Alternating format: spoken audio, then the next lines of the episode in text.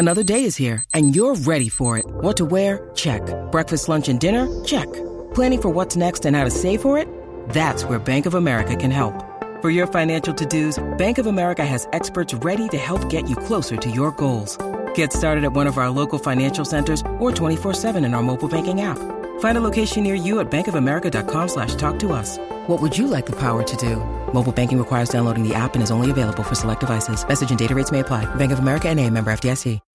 When you need mealtime inspiration, it's worth shopping Kroger, where you'll find over 30,000 mouthwatering choices that excite your inner foodie. And no matter what tasty choice you make, you'll enjoy our everyday low prices, plus extra ways to save, like digital coupons worth over $600 each week. You can also save up to $1 off per gallon at the pump with fuel points. More savings and more inspiring flavors make shopping Kroger worth it every time. Kroger, fresh for everyone. Fuel restrictions apply. Pourquoi est-il si difficile d'adapter Spider-Man au cinéma? Merci d'avoir posé la question. À l'occasion de la sortie du très attendu Spider-Man No Way Home le 15 décembre 2021 au cinéma, nous nous sommes dit que c'était l'occasion idéale d'aborder la carrière si particulière de l'homme araigné dans le 7 art. Car ce film est effectivement le nouveau volet de la troisième adaptation des aventures de Peter Parker au cinéma. Comment ça Trois adaptations Et oui, Spider-Man en live action au cinéma, c'est principalement trois sagas. La trilogie de Sam Raimi, sortie dans les années 2000, le reboot en deux épisodes de Mark Webb, sorti dans les années 2010, et la trilogie créée pour le Marvel Cinematic Universe, fin des années 2010, début des années 2020. Et vous me direz sûrement que trois Spider-Man avec trois acteurs différents pour trois projets distincts en même pas 20 ans, ça fait beaucoup.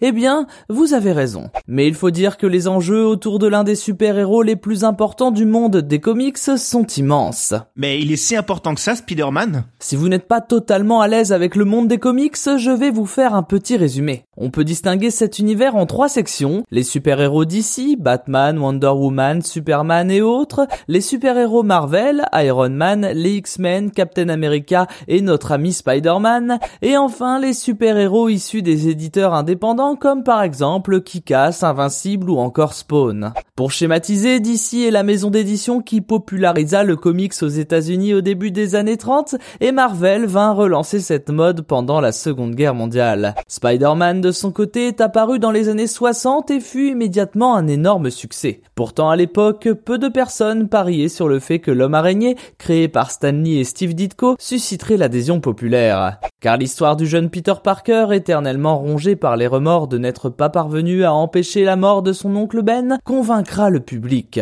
Guidé par la phrase Un grand pouvoir implique de grandes responsabilités, le personnage de Spider-Man tient une place très forte dans la culture américaine. Pourtant, son adaptation au cinéma ne s'est pas faite sans douleur. D'abord dans les années 70, sous forme de série, incarnée par Nicolas Hammond, on se rendra compte qu'il est difficile de reproduire à l'écran les pouvoirs de Spider-Man de manière probante. Ensuite, Sam Raimi, dans les années 2000, viendra prouver que le héros a un énorme potentiel au cinéma, relançant totalement la mode du film de super-héros. Alors qu'il était parti pour faire 5 films, Sam Raimi se retire du projet après le troisième et Sony, détenteur des droits du personnage, décide de rebooter la saga en 2012. L'objectif à l'époque est de développer les origines du personnage et de surfer un peu plus sur la mode grandissante des super-héros au cinéma. Sans parler d'échec total, cette saga fait pâle figure face aux films du Marvel Cinematic Universe de l'époque qui, de leur côté, sont privés de l'un de ces héros majeurs pour des raisons de droit. Mais miracle, suite à l'arrêt de ce reboot et après des discussions, des réunions et des rachats partiels de droits, Sony et Marvel Studios s'entendent sur le fait d'introduire Spider-Man au MCU. Un parcours chaotique qui fera visiblement partie du scénario de ce nouvel épisode Spider-Man No Way Home. Un film qui a fait le choix audacieux de mélanger ces trois adaptations, pourtant si différentes sur le papier, pour peut-être mettre enfin tout le monde d'accord sur ce à quoi doit ressembler l'homme araignée au cinéma.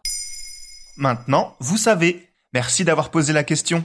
En moins de 3 minutes, nous répondons à votre question. Que voulez-vous savoir? Posez vos questions en commentaire sur les plateformes audio et sur le compte Twitter de Maintenant, vous savez.